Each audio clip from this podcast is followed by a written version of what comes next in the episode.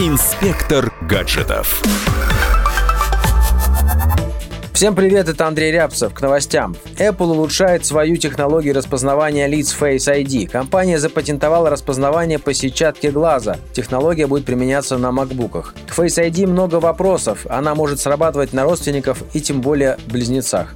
Распознавание по сетчатке исключит такую возможность. Выяснилось, что флагман от Huawei P30 Pro крайне сложно и затратно ремонтировать. Это выяснила компания iFixit, которая занимается разборкой смартфонов. 4 балла из 10. Такой результат результат теста P30 Pro на ремонтопригодность. Пока в России идет спор за частоты для сетей 5G, в Великобритании ее уже вовсю тестируют на коровах. На животных вешают передатчики, которые в режиме реального времени сообщают о состоянии каждой конкретной коровы, о том, когда и сколько она дала молока, когда ее нужно отправить на следующую дойку. В общем, сельхоз хай-тек в действии. Напомню, в России 5G тоже тестируют, пока только на территории Сколково. На этом на сегодня все. Это был Андрей Рябцев. Счастливо!